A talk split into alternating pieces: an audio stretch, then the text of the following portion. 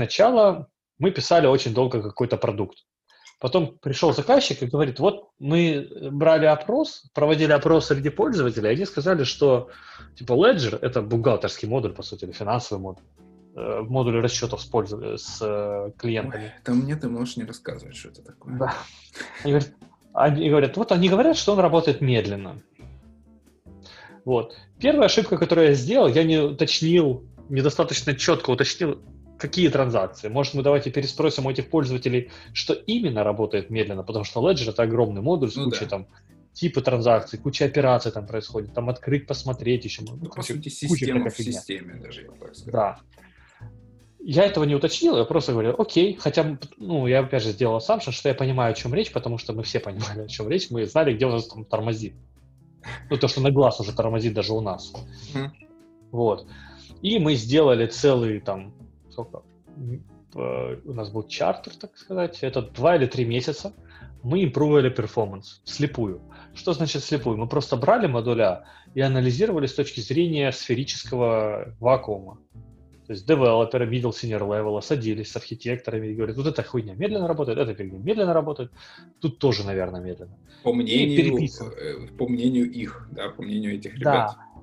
Или да, даже так, они находили, говорят, тут типа не оптимальный код, и поэтому они как бы рефакторили его. По сути, mm-hmm. они переделали, потому что говорят, здесь может быть торможение, потому что не оптимальный код, и там, знаешь, какие-то циклы запускались ненужные, еще что-то. Вот. И мы импровили. И в конце концов мы показали, а заказчики говорят, блин, оно все равно медленно. Ни черта не поменялось, типа. И мы такие, а как, как, как же, вот же поменялось, вот же что оно было, стало. Мы же рефакторили. А, а так как вы, короче, делаете изменения постепенно, то и вы не фиксируете базу данных, с которой работаете, не, не фиксируете как бы э, исходники приложения до, перфо, до импрова и после импрова, то есть вы не можете показать, смотрите, вот я сейчас запускаю на старой системе, вот я запускаю после импрова, видите разницу чисто на глаз. И нету табличек, которые бы сравнивали, нету каких-то детальных, э, детального какого-то расписания, что вы тестировали, как вы тестировали, сколько раз вы тестировали, какие типа сервисы, методы запускались, там, ну, короче, у вас нету первичной документации, по, которая фиксирует изменения, ну, как, как знаешь, в научных институтах, mm-hmm. дневник. Вот вы не ведете дневника такого, то заказчик говорит, так оно же как бы лучше и не стало. Потому что каждый спринт видит, что что-то становится лучше, но оно на, на, на первый взгляд не видно. И если взять точку там май и август, разница большая. Но так как он видит постоянно там весь май, весь июнь, июль, август, ну, июль, он видит постепенные изменения, то оно не видно. Знаете, как, вот, как постепенно повышать температуру, ты не чувствуешь, что она стала выше. Да, кто-то зашел в холодное помещение и охренел. А, да. А они как бы этого не видят, потому что они видят уже новую систему всегда. Они, у нас нигде не было старой системы на серверах, чтобы ее развернуть и показать, а вот как она работала до этого. Mm-hmm. Вот, это была ошибка. Плюс мы просто импровили сервисы, методы, не вдаваясь в подробности. Вы не понимали, что юзеры, собственно, называют медленным, э, да, медленной работой? Да, и вот и базу мы не смотрели. Мы тестировали на своей базе какой-то. Угу. Это я уже подсказываю, да? Это, это к сценариям уже ближе. Да. И потом, когда мы уже второй раз начали это, когда заказчик говорит, все херня, давайте еще импровить, потому что все плохо. Ну, добрый заказчик оказался, не убил нас, не, не разогнал к чертям. Угу. Вот. И денег заплатил да. даже за, за вот эти все ваши потуги. Да, да, да, да. Мы такие сели и начали думать, а что ж делать? И у нас архитекторы такие были уже прохаванные, они уже прошли тренинг по Quality Attribute Workshop, типа такой. И я говорю, техлид еще на тот момент, Дима, Волошка. Я говорю, привет, Димон, надо... Да, привет, надо импровить performance. Он говорит, а сценарий какой? Говорю, чё? Какой сценарий? Какой сценарий? Ты чё? Performance горит. Мы не сериал снимаем, ёпта, мы этот, программы пишем. Да. Говорит, а какой сценарий будем импровить? Что медленно работает? Ну, все, все работает, мы все не проимпровим. Ну, короче, сначала было непонимание, а потом до меня дошло, что подразумевалось вот как раз по сценариям. И вот по сценариям мы начали выписывать, что э, мы проработали основные сценарии, которые могут быть в нашем леджере. Сохранение сохранение платежа в таких-то условиях, сохранение платежа в таких-то условиях, ну и там сохранение процедур, там, аджастментов, там еще чего-то. Отдельной строкой потом шли отчеты, там 3-4 отчета. Вот.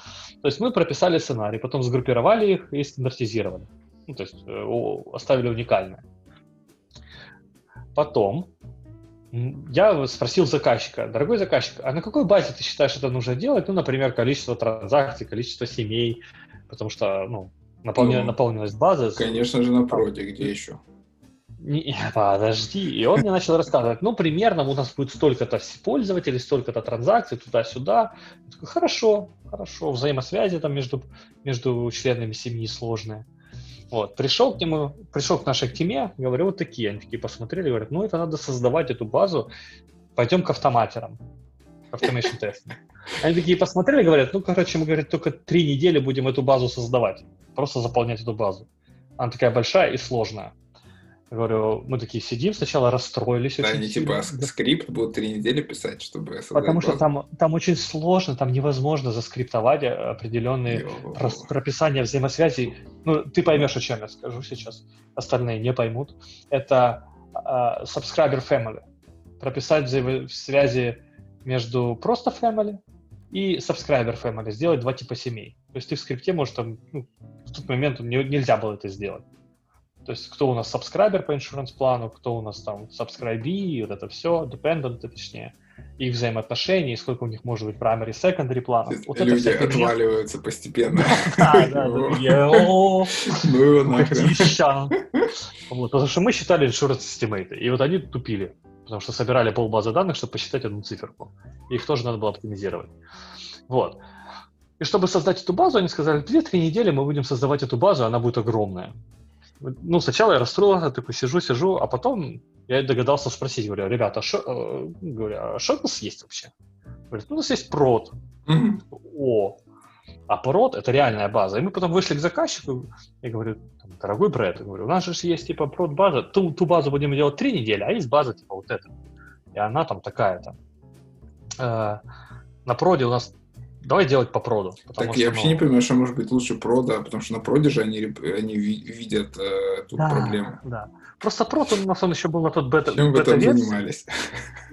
Это была бета, это была бета, поэтому тоже оно, знаешь, как бы не совсем показательно okay. в перспективе, но это хоть реальная база. Я говорю, вот, Брэд, давайте, это же реальная база с, с реальными пациентами в этой базе, пользователями, все реальные отношения, эти самые сложные, там как бы это близко к реальности. То, что будет и на большой базе, просто он будет расти пропорционально. Он говорит, а, ну да, да, норм, да, окей. Такой, фух, а нервов это стоило, чтобы понять, осознать, испугаться трижды. Боже, как мы будем теперь это тестировать, как мы это продадим ему. Дальше было интереснее. Хорошо, мы проговорили базу, и я у него спрашиваю, брат, я говорю, брат, а какой performance ты хочешь по, по процедурам? Типа, вот я тебе сценарий написал, какой ты performance хочешь? Он такой, а я не знаю, сейчас я спрошу у кого-то. И он спросил у кого-то, вообще левого. В коридоре проходящего человека. По-моему, у кого-то из команды саппорта. Говорит, мы поговорили полторы секунды. такой, ладно. И вот тут, кстати, важный вопрос, который ты, наверное, не задал по, по неопытности, но надо бы задать. А почему именно полторы секунды? Вот э, какая-то база подведена под это, или это просто, знаешь, как э, чувак да, палец вверх поднял и сказал? Да, да. Я, я это же говорю, это первый раз, первый раз я выяснял эти требования. Я, короче, ну, первый раз я их не выяснял, мы просто начали что-то делать и получили какашку в итоге. Второй раз я начал это все собирать и получалось, знаешь, как бы болезненно. Вот, полторы секунды я пришел на две. Да, болезненная, но уже не какашка, подожди. Извините. Э, я пошел опять к архитекторам, к команде, объяснил им ситуацию, они говорят, блин, ты что, мы не глядя в код скажем, что это нереальные цифры, мы не можем на них подписаться. То есть велик риск, что мы их никогда не достигнем. Или достигнем еще там через год. Потому что там слишком много всего. И мы начали разбирать и разобрали, типа, что э, там сохранение одной транзакции, это надо разбить одну транзакцию на три подтранзакции, которые происходят невидимы для юзера. То есть он, когда сохраняет что-то в, в систему, Система сначала рассчитывает какие-то там insurance estimate, потом записывает платеж это согласно insurance estimate на каждую процедуру, потом остаток вводит куда-то, сохраняет, короче, и потом пересчитывает insurance estimate и выводит в леджере финально, типа, другие insurance estimate, сохраненные транзакции. То есть куча всякой херни, которая происходит между нажатием save И тем, как все подгрузилось, юзер может продолжать работать в системе. Я, я думаю, нам надо объявить какой-то конкурс для слушателей, сколько раз Антон Что скажет понял? insurance estimate за, за этот подкаст. Вот. Э, Я постараюсь больше не упоминать их. Я буду заменять их. Так можно вызвать, знаешь, какого-то этого Духа. де- демона. Insurance estimate. Будем опасаемся. Вот. э, И мы сели так вот, расписали это, что это все сложно и не так просто, две секунды это херня. Мы пришли к заказчику и сказали, дорогой заказчик, две секунды это нереально, потому что это вот такие вот подтранзакции, и вот все, ну, и описали еще раз картину. То есть Мгм. это же гораздо глубже, но понятным языком. И заказчик говорит, а, окей, типа, ну, ну нет, две секунды, так не две секунды, что вы паритесь? Мы такие, типа, фух, чуть не подписались, потому что сейчас оно типа окей-окей, а когда бы мы их не выполнили через три месяца, нас бы всех расстреляли, условно. Ну, Вот, и- поэтому мы сказали, окей, мы будем импровить перформанс, устранять ошибки. Две секунды — это для нас ори- ориентир. То есть иногда э, как бы в нефункциональных требованиях употребляется типа там desired, да, то есть есть какой-то минимально acceptable величина и desired. То есть мы говорим, окей, у нас для нас две секунды это desired, потому True что North еще есть такое, типа, север. Направление. Спасибо, спасибо. Спасибо, Кирилл. А, ты меня сбил. Это и была моя Короче. цель. Да. Мы это проговорили, они согласились, а потом мы начали смотреть. Они говорят, ну хорошо, а за что мы деньги заплатим? И мы начали смотреть код, и мы каждый сценарий проэстимировали, насколько примерно мы можем его проимпрувить в процентах. Но опять же, мы не делали еще замеров на тот момент. То есть в идеале мы должны... А, не, мы сделали замеры, типа по 10 замеров на каждую транзакцию. А, Даже так, мы сели с командой и говорим, давайте, что мы можем сделать? Типа, давайте цифру 10 брать за основу. Мы взяли 10 пациентов, у которых разная ситуация в леджере с точки зрения баланса. И по каждому пациенту мы должны были прогонять э, 10 раз один и тот же сценарий. То есть у нас было там 7 сценариев, то есть по каждому пациенту мы должны были прогонять 70 сценариев, 70 прогонов. Чтобы получить по каждому сценарию какие-то цифры, то есть по 10 пациентам 10 прогонов, то есть по одному сценарию получается 100 как бы 100, сбо- э, 100 прогонов, и это уже более-менее какая-то средняя величина, да, такая весомая, в которой можно ориентироваться, что это примерно вот нормально будет.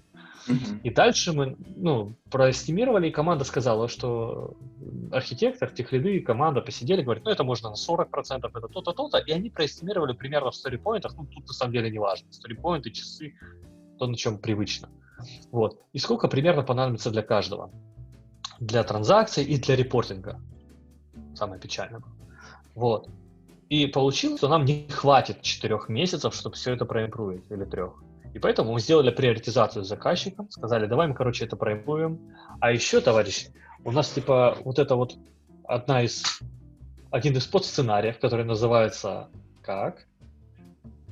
Ты его Как? знаешь? Insurance Estimate. А, Неожиданно, да? Он используется во многих других сценариях как составная часть. И поэтому, проимпровив его в одном месте, он проимпровит и другие сценарии в том числе. То есть другие сценарии проимпровятся паровозиком. Вслед за... То есть мы ну, как бы разбили еще вот на подсценарии, их импрув. Ну, короче, вот все это сделали. Типичный бэклог. То есть это как вот любой другой use case вы разбиваете на другие там мгм. success сценарий, exceptional и так далее. И их занесли уже в бэклог, как сторики. К этим сторикам прописали не... э, то есть были функциональные требования прописаны так, что юзер может сделать то-то, то-то, получить какой-то результат, отчеркиваем и ниже пишем типа нефункциональные требования, и там уже архитектор вместе с этих лидом расписывали конкретные задачи для, для этих девелоперов что Мгм. должно быть сделано. Ну, типа глобально посмотреть то-то, то-то, порезать, бла-бла-бла. В общем, все расписано, сторики уже тоже проэстимированы, и мы погнали, запланировали и девелопаем. При этом, перед тем, как это все сделать, мы еще зафиксировали базу. То есть я писал заказчику письмо, расшир... такое широкое, в котором написал, что мы берем вот этих конкретных пациентов из базы такой-то версии, такого-то числа, и по ним прогоняем эти сценарии, и вот цифры. И, соответственно, мы будем импровить и тестировать потом на этой базе, потому что прод растет, правильно? Он меняется со временем. То есть за три месяца он может неплохо так нехило разрастись, если зайдет Конечно. какой-то такой клиентик небольшой, ну, серьезный. или там 10 клиентов, уже другая база, уже другие показатели. А мы не можем коммититься дальше там, на все. Поэтому говорим, мы коммитимся вот на это, что для этих пользователей мы проимпровим, вот для этой базы. Угу. То, что у вас, может быть, другие результаты, когда база разрастется, это, ну, как бы, это отдельный вопрос, и рассматривать его будем отдельно. Но это уже пошло в категорию каких-то ассампшенов. Да, assumption constraints, типа, что мы не можем этого, этого, мы допускаем, что у нас вот так, допускаем, что будет вот так. Вот. И потом поехали девелопать. При этом я вел постоянно документ, такой Excel, где были описаны основные сценарии на понятному бизнесу языку, бизнес-языком написан для, так сказать, менеджмента со стороны mm-hmm. заказчика. Типа, вот такие сценарии, цифры сейчас такие-то, были такие-то в начале, и во второй колонке было написано текущее значение. И оно менялось из спринта в спринт, если мы там что-то по этому сценарию делали. На второй страничке у меня уже было описано чуть более подробно продукт оунеру понятным языком. Чуть больше детализации по сценариям, расписан отдельно фронт, бэк, внизу табличка, которая показывает тенденцию по спринтам, да, там, summary по спринтам. А третий блок, это у меня была прям RAW документация, которую мы получали с помощью инструментов, которые мерили перформанс, и там было все расписано по каждому пациенту, по каждому замеру, какой сервис запускался, сколько миллисекунд он проходил и так далее. То есть такая, ну как это, первичная документация по замерам. Mm-hmm. Первичные исследования, да, то есть как опросники. Вот. И это уже было для того, чтобы я мог получать точные данные, строить графики. И нам это потом пригодилось, как в сказке про это, Ивановка, не убивай меня, я тебе пригожусь. То есть мы это все замеряли, заносили эти данные в Excel, оно все потом автоматически считало, я там построил все эти формулы, чтобы не пересчитывать. Все было супер, мы считали, и у нас получилось. Мы там выявили, кроме того, что перформанс был не оптимально прописан, у нас там были ошибки. То есть если у нас в базе, мы, короче, эм, Тут мы сначала сделали транзакцию, потом прикрутили валидацию, и у одного, польз... у одного пациента была проблема. У него как раз было отрицательное значение, чего быть не могло, потому что валидации в этот момент не было, и поэтому ему сделали отрицательное значение. И поэтому на нем э, транзакция сохранялась не 2 секунды, а 30 или 40 даже. Вот. И поэтому мы обнаружили эту ошибку. Во-первых, мы ее починили, сделали нашу систему более fault tolerance, Mm-hmm. То есть она не тупит. То есть мы не просто импровили перформанс, типа там прописали, оптимизировали код, а исключались ошибки, система становилась более стабильной. И у нас график шел не столько вверх, ну, да, не знаю, не столько вниз, да, то есть не столько становился быстрее, сколько уменьшался разброс постепенно между самым высоким и минимальным значением. То есть мы высокие значения убирали, и у нас среднее сразу же становилось лучше. То есть было 30 секунд, стало 15, даже вот тот, тот больной пациент. Потом mm-hmm. до 7 свели у него. И в итоге у нас разброс уменьшался, система начинала реагировать стабильнее и предсказуемее. Ну и плюс мы оптимизировали вообще, то есть как бы общий тренд был, знаешь, как волнистая линия не вверх шла, а как бы вниз постепенно, но она была волнистая, то есть все равно было где-то хуже, где-то лучше. Ну только волны были менее как бы такие разбросы. Они становились все меньше, меньше, да. да. С девятого вала мы пришли так к первому. Когда мы потом показывали это каждый раз на демо, мы показывали эту табличку, мы показывали сценарий, который mm-hmm. мы показывали даже иногда видеозапись, типа записано на старой системе, на новой. Но при этом это все равно немножко попахивает разводом для заказчика. Но мы говорили, ребята, вы можете сами тестировать, вот он база, типа, вот он, мы развернули приложение. Ну, как бы, видите, вот сколько работы база, проведено. Вот вам секундомер, да. вперед. Да, мы, мы говорили, видите, сколько работы проведено, то есть, ну, придумывать это все и записывать, это тупо. То есть заказчик тоже видит, что люди серьезно подошли к работе и там, показывают источники, первоисточники, сервисы, методы, миллисекунды. И архитектор со стороны заказчика по базам данных, он говорит, а можно как бы ваши вот этот документ и что вы там сделали, мы им скинули. Uh-huh. И он построил график уже сам, а он фанат статистики, там у него там по 6 сигма, у него там черный пояс или какой-то у них топ. То есть он там любит статистику, расчеты, вот эти все графики строить. Он говорит, да, действительно, вы круто проимпровили вообще приложение, ну, не просто перформанс, а проимпровили этот кусок, что он стал стабильнее, меньше разбросов, меньше ошибок его, ну, то есть ошибка не выведет из строя, типа не запустит какой-то там цикл, который обрушит тупо сервер. Вот. И просто стало все очень хорошо. Отличный финал. Он смотрел на эти первичные данные, сопоставил с тем, что у него получалось, увидел, что они правдивые, построил по ним график, и у него все хорошо, ну, он увидел, что действительно есть результат. Вот. Таким образом, мы подтвердили как бы свою профессионализм, реноме, что мы что-то умеем все-таки, а не то, как первый раз, когда мы что-то импровили, и никто не понял, что. Круто. Вот. Да. Это классно, что ты так рассказал, все подробно, потому что вот часто я слышу какие-то комментарии, знаешь, типа, ну, не обязательно про подкаст, а скорее больше там про курсы, про какие-то эти, типа, мало примеров из реальных проектов. Вот вам, пожалуйста, как бы абсолютная, то есть история реального проекта, реальных примеров, вот, типа, смотрите, как оно все может быть. Да, э, еще хотел добавить, я, я нудный, эта история тебя долгая. вообще прям не, не прерывать. А сколько примерно еще по времени? так, я могу себе кофе пойти сварить? Не, минута всего. Шутка. В общем, фишка такая. А, мы же в этот раз мы решили тестировать все на серверах заказчика. То есть это не Amazon был, как сейчас модно, а его это собственные сервера. Собственно. И это сервера заказчика. Угу. Не на своих не Поэтому Такое, кстати, два... бывает. Это может тоже быть частью, кстати, неофициальных требований в плане да. того, что security там и прочие вещи. Да, да, да. И тут начинается интересно. На локалке все может летать, а на серверах даже местных или удаленных вообще все по-другому. Поэтому мы договорились с заказчиком, что мы будем запускать у него, разворачивать все на его серверах, на каком-то environment. И у нас такое было, что если мы запускаем что-то до 10 утра, какой-то капец просто, все падает. Импрув, не импрув, какая-то какая-то До жопа. 10 утра по, почему время? По нашему, по нашему mm-hmm. времени. А после 10 утра цифры резко меняются, хотя, ну, ничего не, мы ничего не трогаем. Сначала так. у нас было, точнее, а, ну, узнали мы об этом только потом, когда мы еще раз замерили, потому что, когда приходил тестировщик, он приходил рано и тестировал рано утром, потому что он и приехал из Днепродзержинска. Да, и да, он рано знаем, начинал. Мы знаем его. Леня, привет. Привет, да. Вот. И поэтому мы сначала не поняли, да, что происходит. Типа, цифры плохие. Э, вчера вечером было хорошо, а сегодня плохо. Потом мы замерили чуть позже, и оказалось, что цифры хорошие опять. Мы же начина, нач, ну, сначала сели, подумали, написали письмо заказчику, типа, граждане, граждане Соединенных Штатов Америки, что-то не то, какая-то фигня. Они полезли, то ли наши девопсы туда полезли, то ли списались с их девопсами. Оказалось, что на этих environment мы запускали же виртуалку да, с нашим приложением, а там в это время запускалась другая виртуалка с другим приложением, и она проходила какой-то очень серьезно грузящий процессор и оперативную память. Просто а, в то же самое время вы как да, в то же самое время. Да, и поэтому у нас все лежало, типа, все, иногда просто даже сценарии не проходили, все ушло, типа, ну, знаешь, типа, глухое ожидание. И, и жопа. А такое тоже надо предусматривать. Такая фигня может произойти. Ну, это вообще, да, и... это очень сложно предусмотреть. А еще нам UI тогда сказал, да, UI нормальный, только в бэкэнде проблема. Мы начали смотреть бэкэнд, и какой-то отчет тупо грузился у нас там 3 минуты вместо желаемых 30 секунд, то, что заказчик озвучил. А он как бы несложный, он должен был просто вывести много значений, но никаких там мега расчетов так. больших.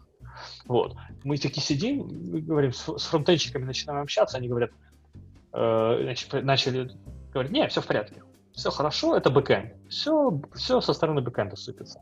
Потом они все-таки сели, говорят, да, какая-то фигня происходит, поисследовали, бэкэндчики сказали, сами вы лохи.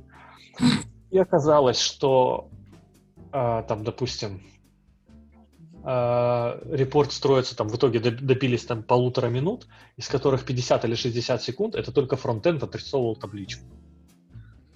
Вот. Или там минуты. Что так сложно табличку отрисовать? Ну, в том-то и дело, что там был не, не идеальный код, не оптимизированный, а так, знаешь, типа, э, тот самый MVP подход. Хуяк-хуяк и продакшн. Вот. Fail fast, так сказать. Ну, получилось fail slow. Очень slow. Very slow, да. Вот. И пришлось фронтендом. При этом фронтенщики говорили, нету се... тогда не было типа каких-то инструментов, которые бы мерили фронтенд так, как нужно было нам. Поэтому мы сидели, и у нас как, как мы забирали фронтенд? Сидел тоже Леня с телефоном, в котором включен секундомер.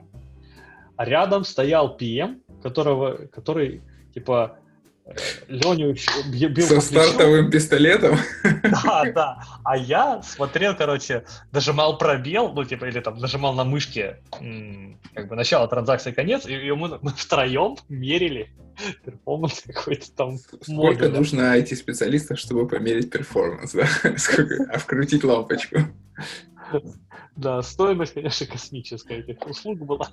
Но ну, мы вышли тогда ситуации, и оно действительно было ну, показательно мы серьезно подошли к этому, до хера замеров сделали, там около сотни. Ну, Знаешь, такое, это, типа, э, вас бы спросили, ваши мамы, что вы делаете на работе? Project менеджер, project менеджер сказал бы, я бью по плечу тестировщика. А тестировщик сказал, я, я, наж, я нажимаю кнопку старт на секундомере. А Антон да, бы сказал, а я нажимаю пробел.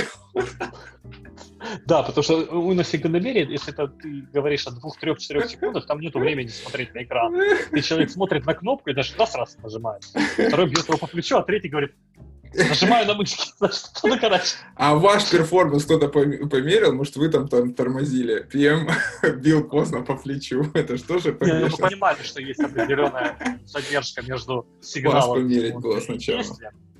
Но, но мы как бы мы приняли, что в течение 100 измерений это не сильно погрешность меняется. То есть, если что-то идет 5 секунд, потом 10 секунд, это не у нас проблема, а в системе.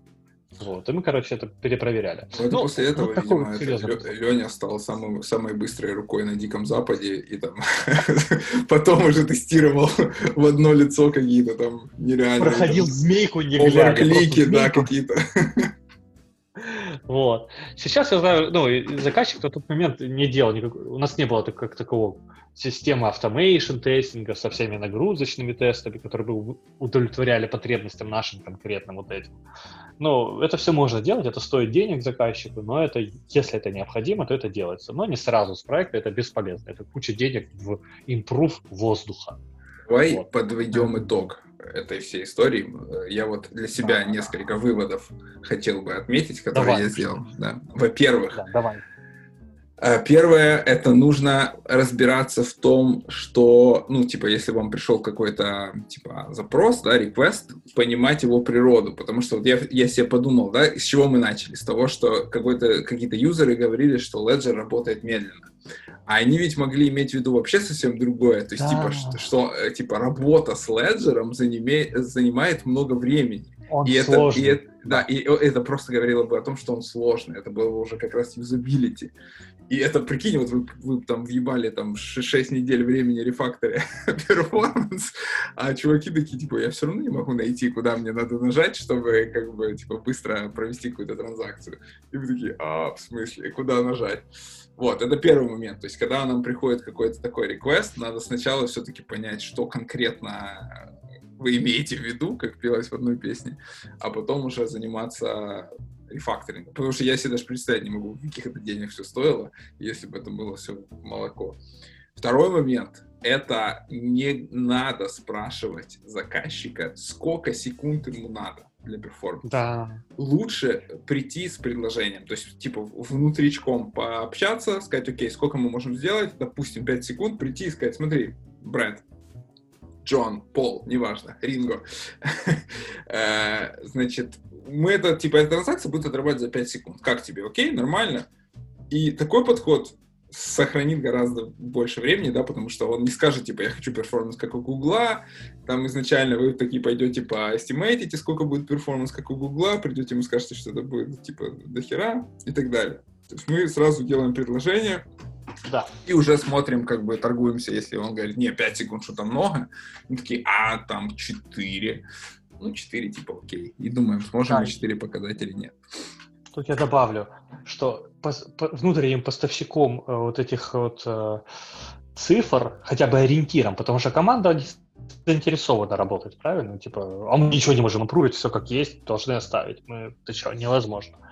Вот тут, может быть, поможет вам э, UX, конкретно UX, потому что он может вам сказать, что сейчас типичное время ожидания на подобных сайтах, ну, в интернете, как бы, да, то, что да, люди да. ожидают, это примерно такие-то цифры. И mm-hmm. вы их просто берете за ориентир и обсуждаете с командой, можем этих цифр достичь или нет.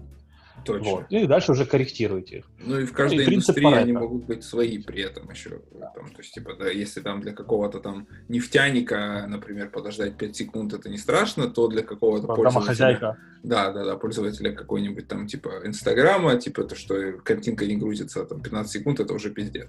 Поэтому... Да, для кого вы это делаете? Если, это, если вы знаете, что на рынке сейчас у заказчика что-то работает, такая же транзакция, вот конкурента там 15 секунд и все сдыхает, mm. а, у, а у вас 5, то вы все равно будете в выигрыше, потому что те пользователи уже привыкли к 15. Угу. Ну, ну да, и для них это будет летать, такая. просто летать. Да.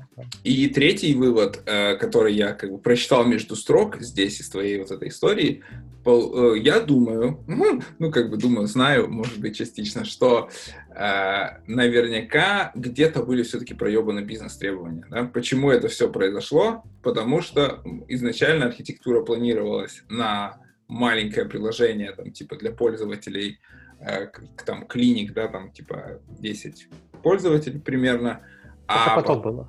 А, ну, неважно. А, а допустим, допустим, мы же говорим о гипотетической ситуации.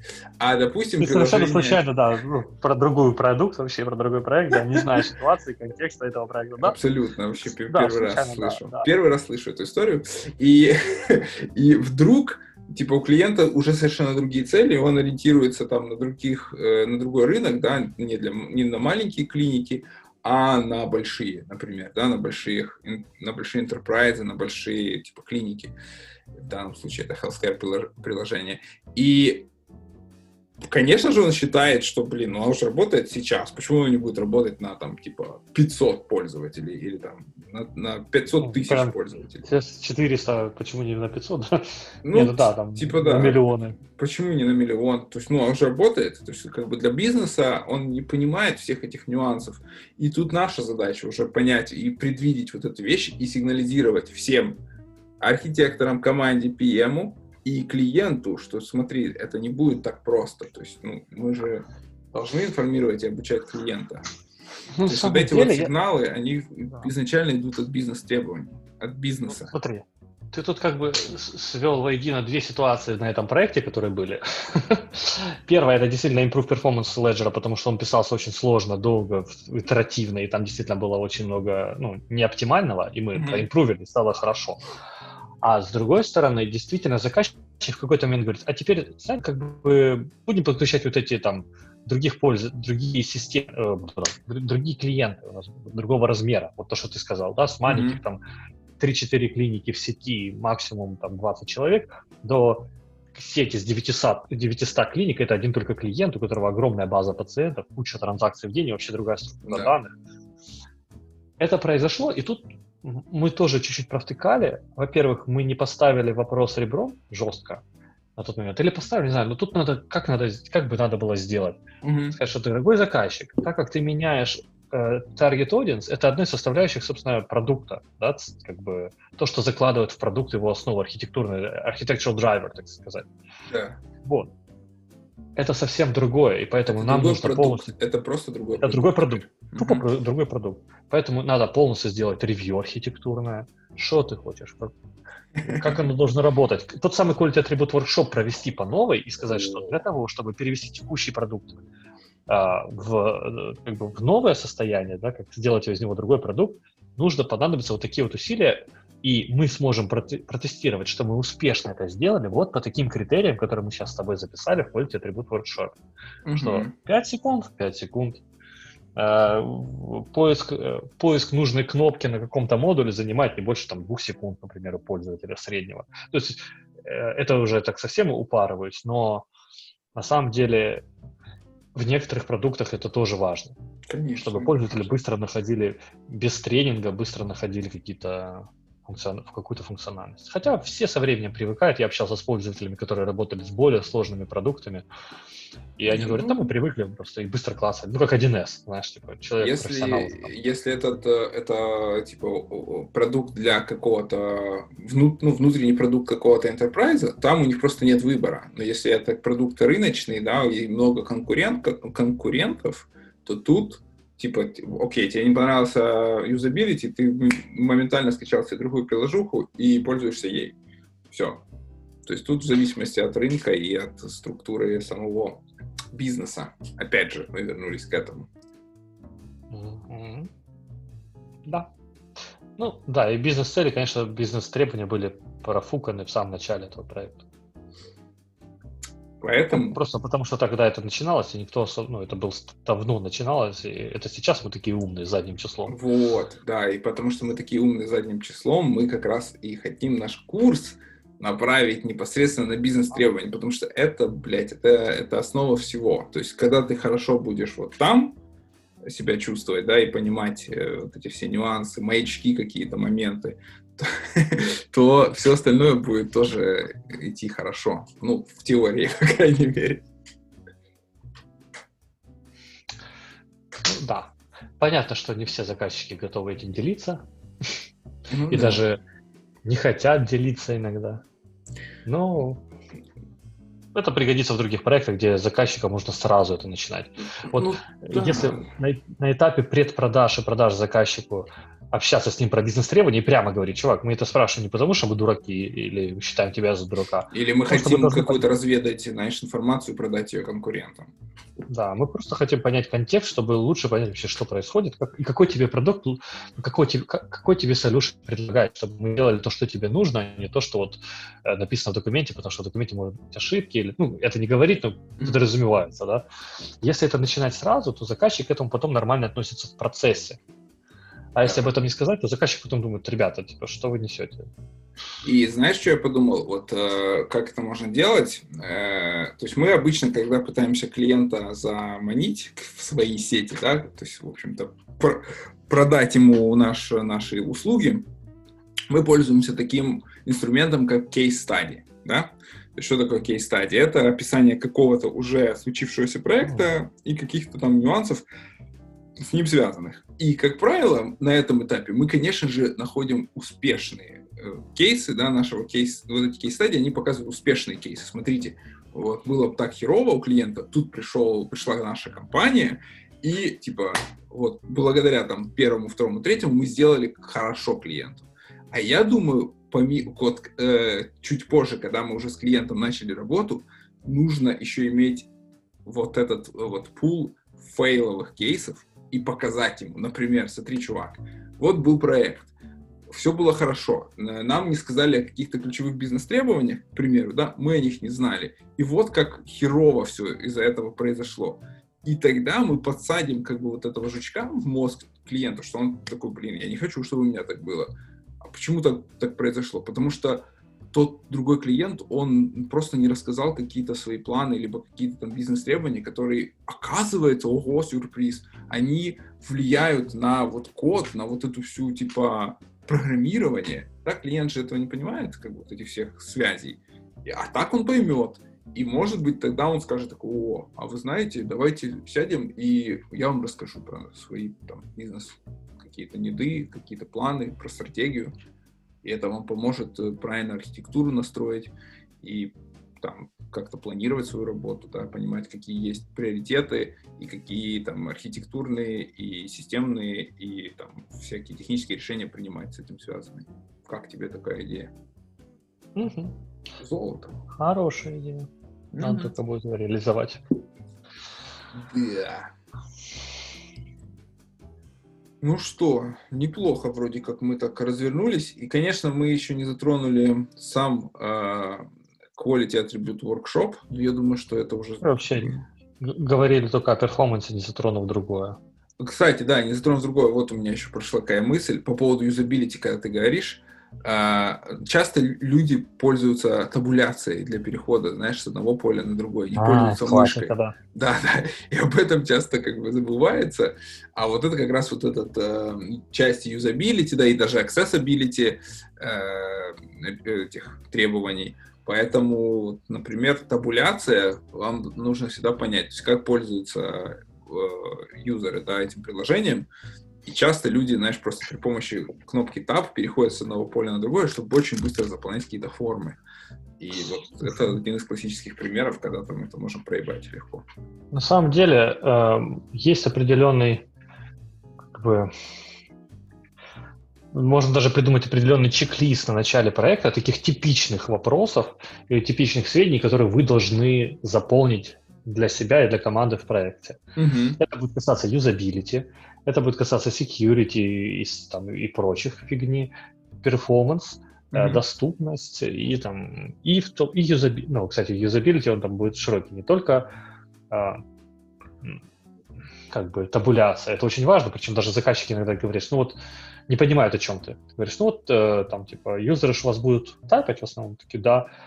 И мышкой пользуются, да, я говорю, но они что предпочитают? Наверное, табуляцию, насколько, ну, вы уже можете с вами говорить. Типа, из своего опыта я могу сказать, что такими системами, типа, внутренними, да, типа Enterprise, люди пользуются в основном табу- э, клавиатурой, а не мышкой. Да, так ну, это, это знаешь... Это да, да, да, да. Это точно, хороший, точно. хороший кейс, когда ты об этом спрашиваешь, а зачастую люди просто это как бы, это их базовые ожидания, что типа табуляция будет работать вот типа... Да, он даже не ожидал.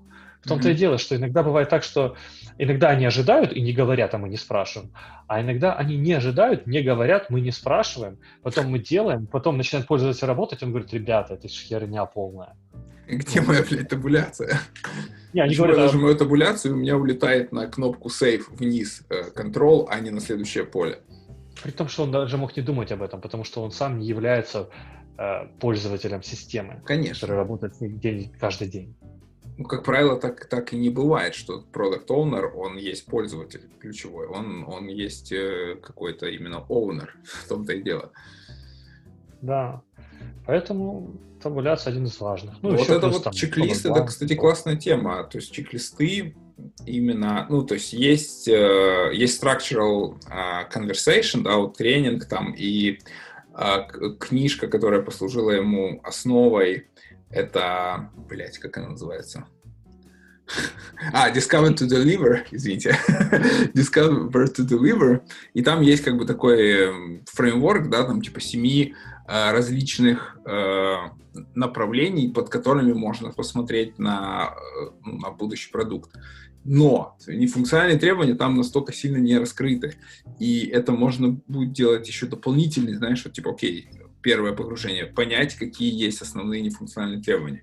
Залезть чуть глубже и понять, что мы, типа, вообще должны проверить, помимо э, основных, типа, вот те, которые на поверхности, те, те, которых клиент знает, да, проверить то, о чем он мог забыть, о чем он мог не подумать и о чем он мог не знать или ожидать, но не сказать об этом, да. И вот тут уже этот чек-лист был бы крутой. Может быть, мы, кстати, можем этой частью нашего курса тоже сделать и создать такой чек-лист, а, в процессе воркшопа какого-то. Наш промо-вебинар. Ну, или так. Который потом расширить, потом расширить уже на курсе. Ну, или так, да. Идейка. Идеечка. Вот. Что, будем, наверное, закруглять, потому что мы так немало напиздели. На трендели. Да, на трендели, извините. Э, что, спасибо всем, кто послушал этот замечательный подкаст. Э, мы далеко не все рассказали, что могли бы э, про нефункциональные требования, потому что тема огромная, обширная. И напишите нам, как вам вообще было полезно это все послушать, либо там есть какие-то вопросы, может быть. Мы всегда очень рады вашим комментариям. Не забывайте, что мы доступны на всех площадочках, там iTunes, э, Google подкаст, на Дизере мы есть, и, конечно же, на SoundCloud. И есть у нас телеграм-канал, который стоит посетить. И писать туда тоже всякие вопросы. То есть мы очень рады всегда вашим комментариям, вопросам и так далее. Да. Подтверждаешь? Да. Ну окей, да, все, всем пока, до новых выпусков. А, ну я тут уже с некоторыми гостями тут подоговаривался, как бы заключил, э, так сказать, э, как это называется, блин, э, меморандум о намерениях, значит, запис- за- за- прийти к нам в качестве гостей в подкаст. Вот э, буду, наверное, уже на следующем подкасте, возможно, будут гости у нас какие-то. И мы будем с ними о чем-то говорить. Это прекрасно. Это нам Давай, уже а, надоело друг с другом. Кого? О кулинарии. О кулинарии. Ну, можем о кулинарии. Мы, я думаю, о, о любой теме можем поговорить и привести ее так, так или иначе к бизнес-анализу. Да, и напоминаю, если вы хотите послушать какой-то спешл от Антона про иммунную систему и как она мапится на полицию, например, в Украине. Ой-ой-ой, да ты сам об этом тоже. Заказывайте этот сервис отдельно через Patreon. Или наоборот, если вы не хотите, чтобы я говорил об этом, тоже заказывайте Patreon. Все, все, всем пока. Спасибо, что нас дослушали до конца. Хорошего вам времяпровождения. Пока. Пока-пока.